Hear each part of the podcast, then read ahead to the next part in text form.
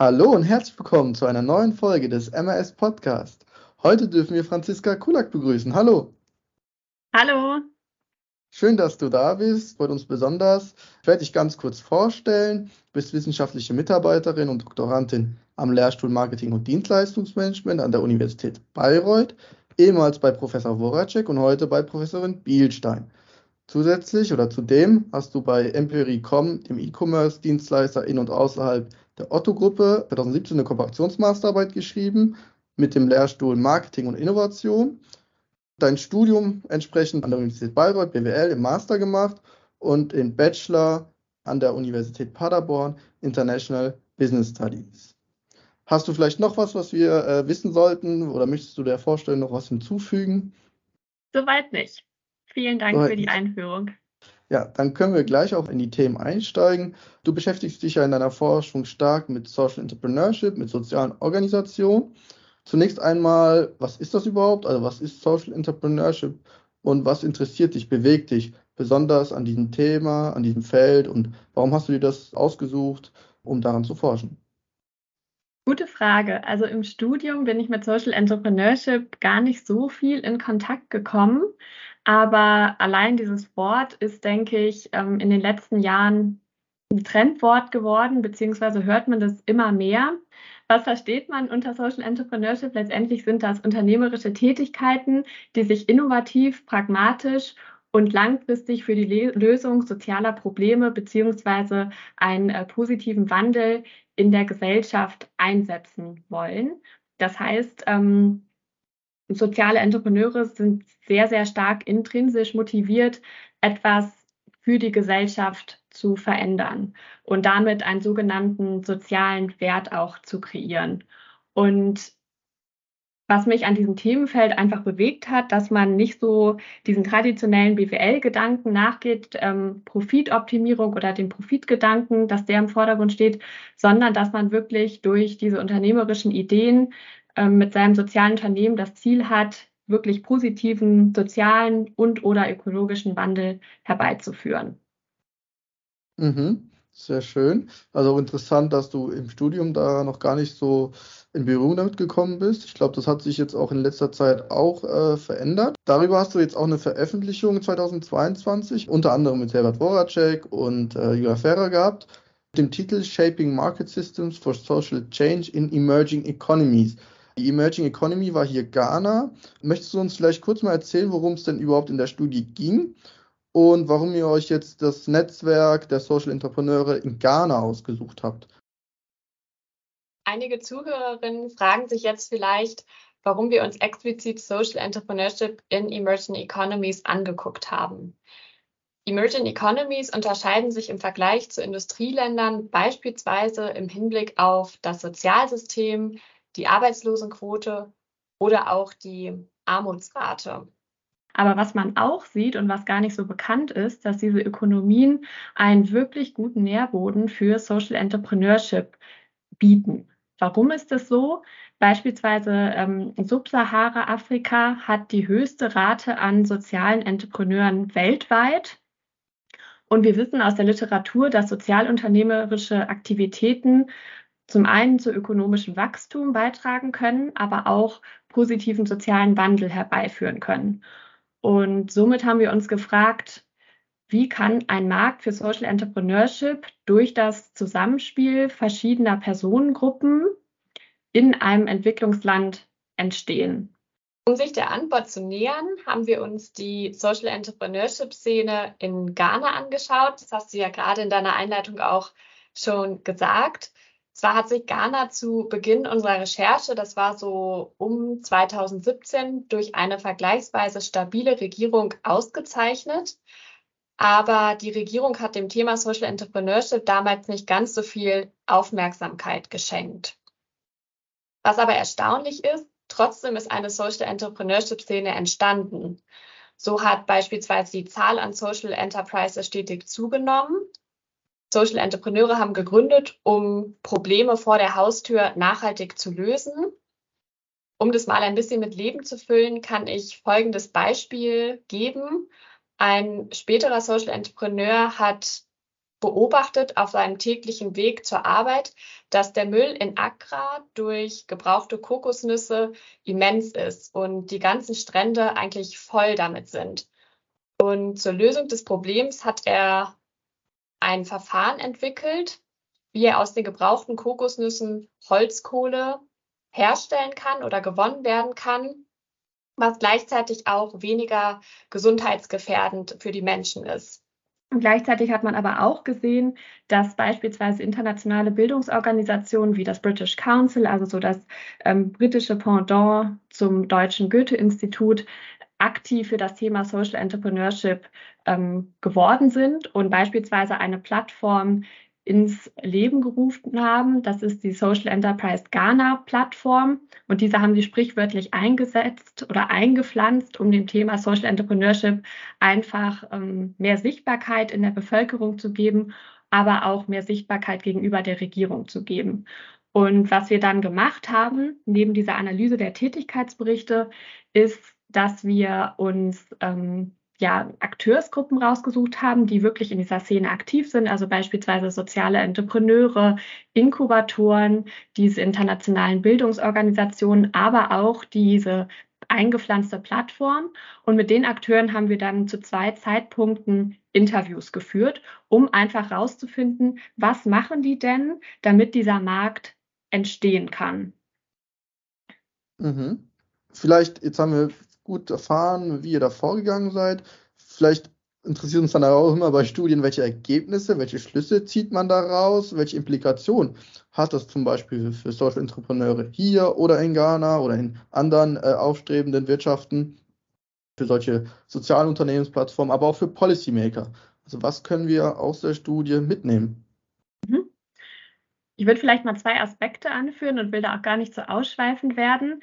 Also wir haben gesehen, dass es eigentlich nur möglich ist, so einen Markt für Social Entrepreneurship nachhaltig auch zu formen. Nachhaltig im Sinne, dass er wirklich positiven sozialen Wandel herbeiführt, indem verschiedene Akteure beziehungsweise Personengruppen, die können auch heterogen sein, also keine homogene Masse, wirklich in Zusammenarbeit diesen Markt das heißt, Einzelpersonen, das haben wir ja auch gesehen, die sozialen Entrepreneure, die vielleicht eine gute Idee haben, die ein erfolgreiches Business haben, können als Einzelperson diesen Markt nicht formen. Das heißt, es geht eher im Kollektiv und die Wichtigkeit von offiziell ein, errichteten oder eingerichteten Plattformen wie eben Social Enterprise Ghana spielen eine ganz entscheidende Rolle, um diesen positiven sozialen Wandel voranzutreiben, weil sie eben als Knotenpunkt für Kollaboration, aber auch Collective Action unter den Akteuren, aber auch als Führungsplattform oder Orientierungsplattform dienen können. Mhm. Und was würdest du sagen, vielleicht auch aus dem Bauch heraus, was könnten jetzt Unternehmer, Unternehmerinnen mitnehmen daraus, die vielleicht auch in Deutschland oder in einer industrialisierten Welt sich vorstellen, sozial unternehmerisch tätig zu werden? Also was könntest du denen vielleicht auch mitgeben, mit auf den Weg geben, auch vielleicht aus deiner Erfahrung heraus? Also einmal, dass man die, die Macht jetzt ganz im positiven Sinne ähm, von Plattformen nicht unterschätzen sollte, dass es auch dass man die, seine Plattform, also wir haben ja beispielsweise in Deutschland ähm, die Cent-Plattform, die ja, die man vielleicht so als ähm, Gegenstück zu Social Enterprise Ghana sehen sollte, wo auch ganz viel ähm, Social Entrepreneurship Aktivitäten stattfinden, dass ähm, solche Plattformen einfach Gold wert sind, weil sie eben einen Knotenpunkt bieten für Interessenten an dem Thema, aber auch soziale Entrepreneure, ähm, Förderinstitutionen, dass die einfach auf einer Plattform zusammenkommen und in den Austausch treten können, voneinander lernen können. Und eben, ähm, wie so oft im Leben, dass es halt zusammen besser oder effizienter ist, ähm, was anzustoßen, als es alleine zu machen. Und mhm. vielleicht als drittes, dass man das Potenzial, was so bottom-up, also von den einzelnen sozialen Entrepreneuren, die Ideen, dass man die nicht unterschätzen sollte, sondern auch ja, hören sollte und versuchen sollte, ähm, umzusetzen. Mhm, sehr schön, sehr schön. Das ist auch die perfekte Überleitung zur nächsten Studie. Die bewegt sich im gleichen Themenfeld, also im Themenfeld der sozialen Organisation. Und Spiel hat sich in Bayreuth abgespielt, zwei Jahre zuvor. Nämlich da ging es um das Festival junger Künstler, was denke ich auch ein Herzen, vielleicht auch fast schon eine Herzensangelegenheit von dir war oder ist. Die Studie war auch mit Herbert Woracek und Jonathan Baker, also die haben auch beide vorher in der Studie, zu, zu der die wir besprochen haben, zu der in Ghana mitgewirkt. Und werde auch den Titel hier einmal kurz vorlesen, dass jeder vielleicht auch schon mal eine Vorstellung kriegt, worum es denn da ging. Der Titel war Enhancing Value Creation in Social Purpose Organizations, Business Models that Leverage Networks.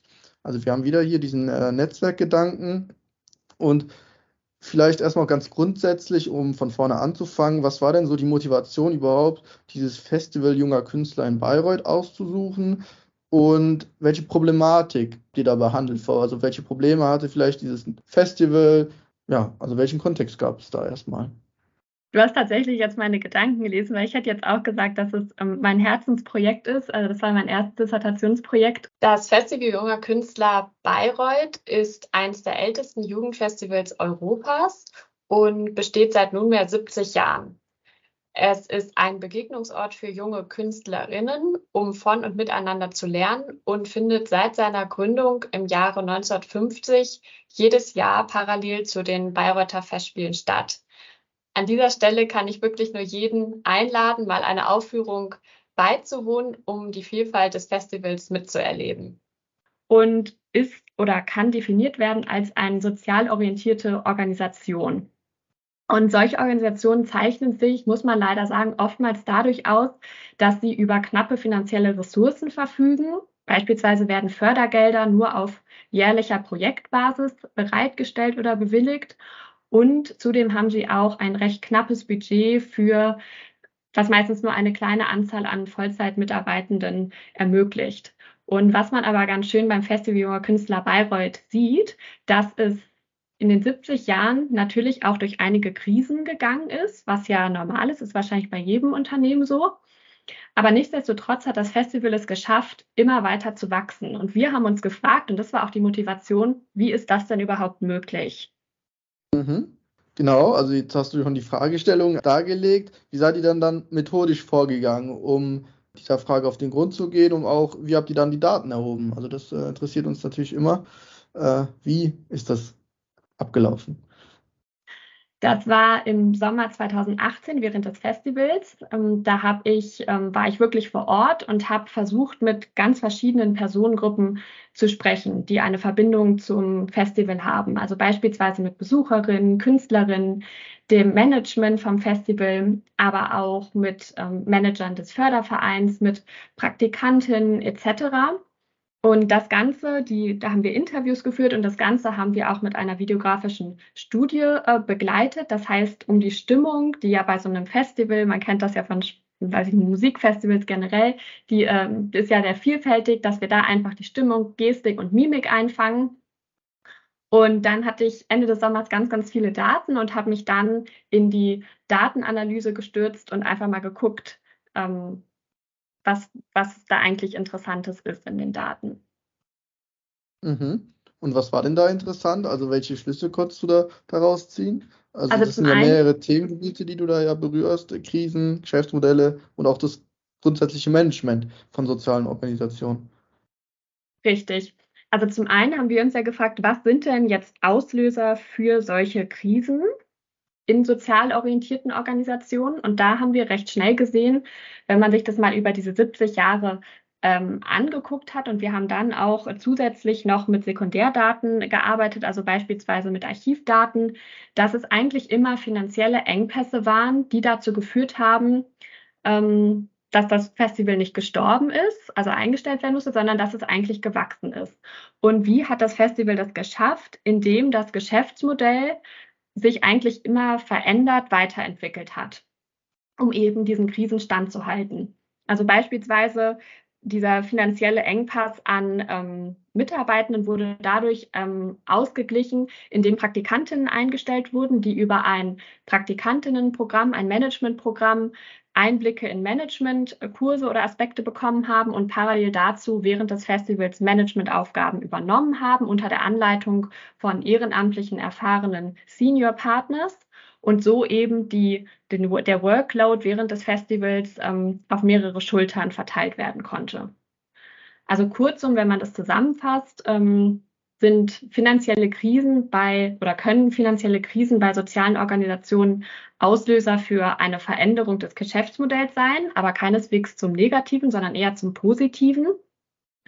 Und sozusagen, um als Sieger aus finanziellen Krisen zu gehen, sollten sich soziale Organisationen zu einer Plattform entwickeln, auf der viele Menschen, also beispielsweise die Künstler, Zuschauer, Sponsoren, Praktikanten ihre Ideen einbringen können und das Festival mitgestalten können.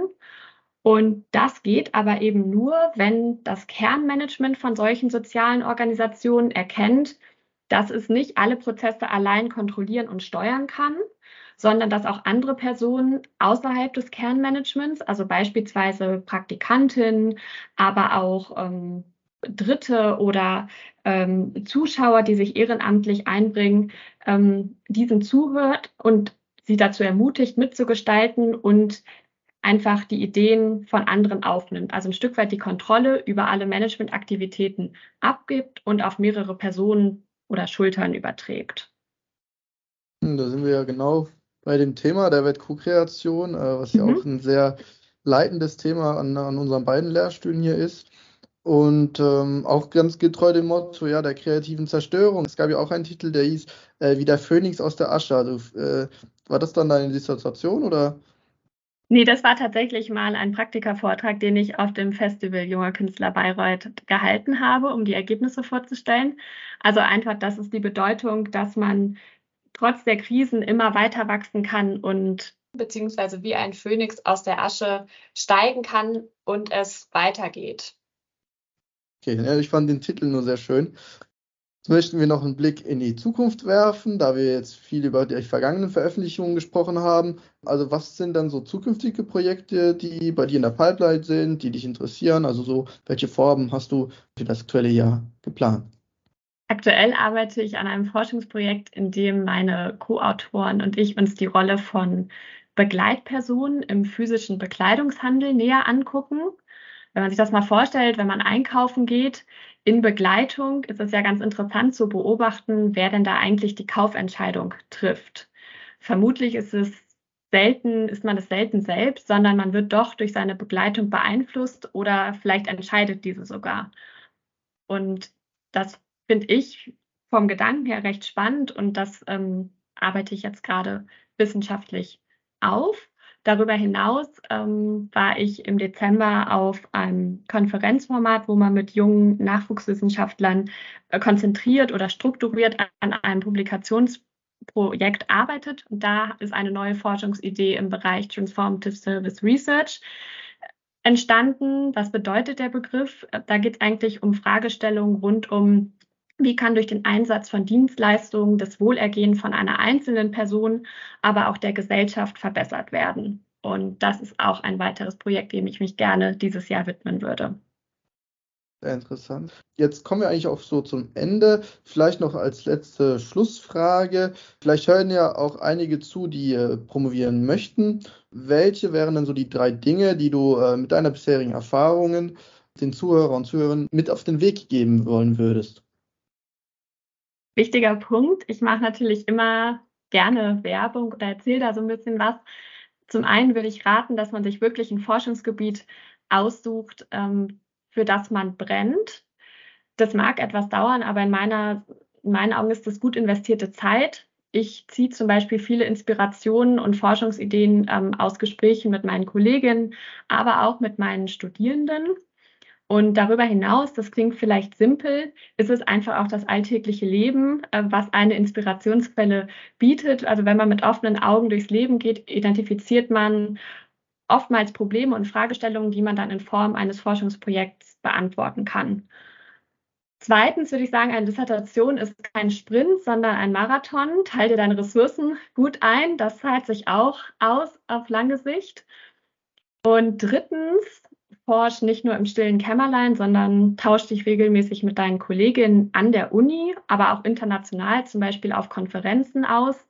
Denn das macht das Forschungsprojekt immer ein Stückchen besser und bringt dich persönlich weiter. Und ich würde mir erlauben, vielleicht noch einen vierten Punkt anzuschließen. Ja. Die Zeit als Doktorandin kann ja echt manchmal auch eine Achterbahnfahrt sein. Aber ich persönlich sehe die Zeit auch als Möglichkeit, persönlich zu reifen und seine Kompetenzen zu erweitern. Und dabei sollte natürlich auch der Spaß an der Forschung immer ein entscheidender Faktor sein. Mhm. Sehr schön, vielen Dank.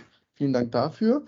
Ähm, jetzt kommt der inoffizielle Teil, nämlich die berühmt-berüchtigten Schnellfragen. Ja, die ersten paar Fragen beruhen so ein bisschen auf das neue Forschungsgebiet, wenn man so will, nämlich auf das Thema Fashion und In-Store, Online-Store. Ich will da jetzt gar nicht so viel drauf eingehen, aber ich denke, du bist bereit. Ja. Also, In-Store-Shopping oder Online-Shopping? In-Store auf jeden Fall. Fast Fashion oder Sustainable Fashion? Sustainable Fashion. Akademische oder privatwirtschaftliche Laufbahn? Schwierig. Wenn ich mich entscheiden müsste, akademische Laufbahn. Mhm, ja, das, ist, ist, das haben diese Schnellfragen an sich, dass sie manchmal schwierig sein können. Ähm, Bayreuth oder Paderborn? Bayreuth. Und zuletzt Portugal oder Schweiz? Zum Urlaub Portugal und zum Leben Schweiz. Okay, also das lasse ich gerade noch so durchgehen.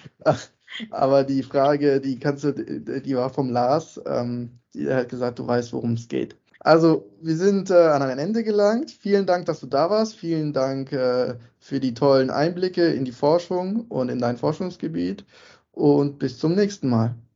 Vielen Dank an dich, hat sehr viel Spaß gemacht. Dankeschön. Tschüss. Tschüss.